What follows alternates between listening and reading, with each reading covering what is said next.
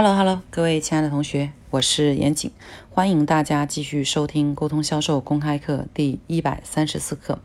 今天我们继续讲学会提问的最后一个小节，关于提问技巧的注意事项。呃，有三个关键哈。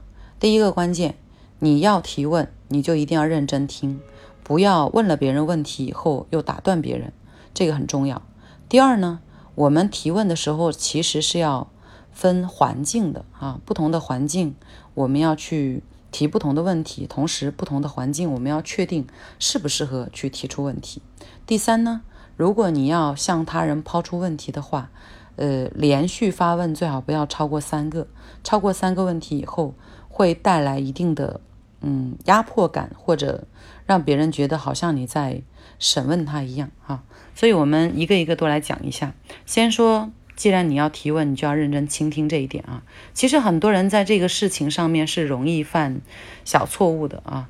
举个例子来说，当你问了对方一个问题，你说：“哎，这个包包挺好看的，在哪儿买的？”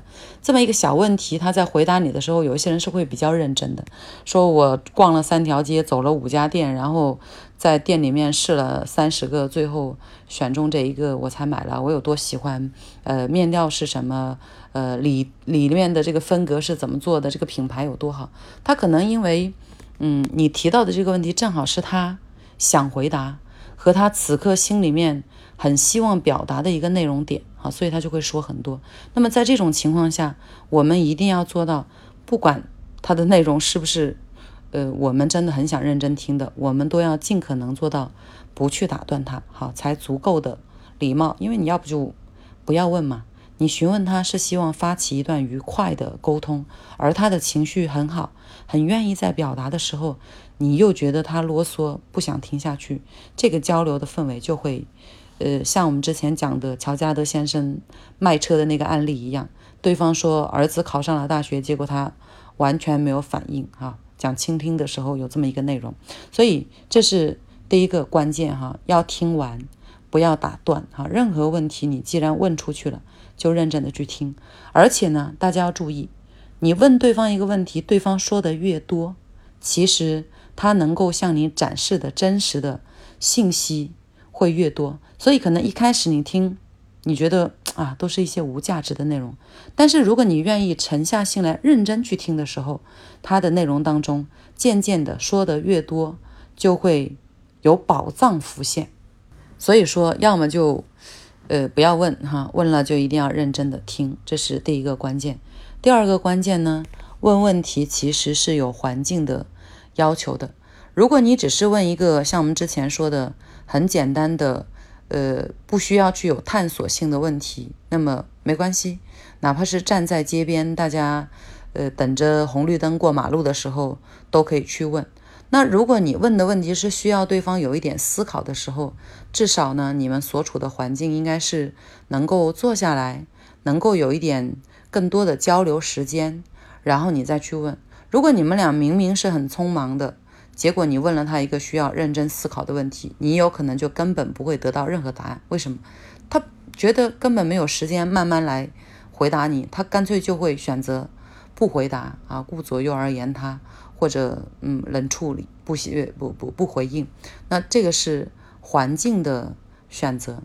最后一点呢，如果你要问对方的问题超过三个的时候，请你在。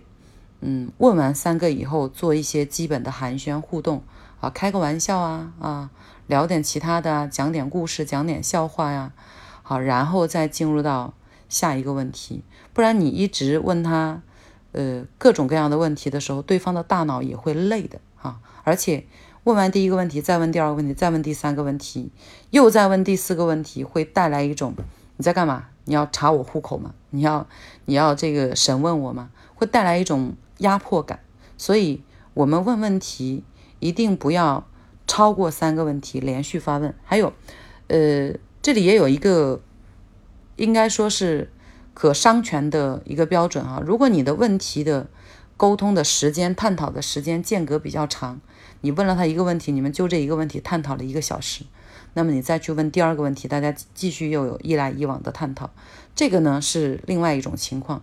我所说的三个问题连续发问，是你你你家是哪的啊，你来这边多久了？你现在是什么工作啊？你的这个工作收入多少？这个就是连续发问，然后没有什么间断的，好，就会带来我刚才说的这种嗯审问感吧。所以，嗯，把这三个点自己注意到了，然后再结合我们之前讲的问问题的，呃，比如说要注意感受啊，要有价值啊，还有去有一定的设计性啊，还有让对方轻松愉快的来回答等等这些标准，你基本上就可以掌握提问这一项。技巧了吧？当然，最重要的，呃，你们听了这么多，想要去掌握的话，还是要实践啊。所以希望大家学有所获，并且呢，能够学以致用。好，OK，今天呢就跟大家讲这些。呃，我们想要做更深入的互动的同学呢，可以添加我的个人微信二七八八二七九八幺幺。可能平时不一定有时间陪聊，但是，呃，如果你发的信息正好让我觉得很有价值的话，我们其实会有更深度的交流。好了，那我们下节课再见。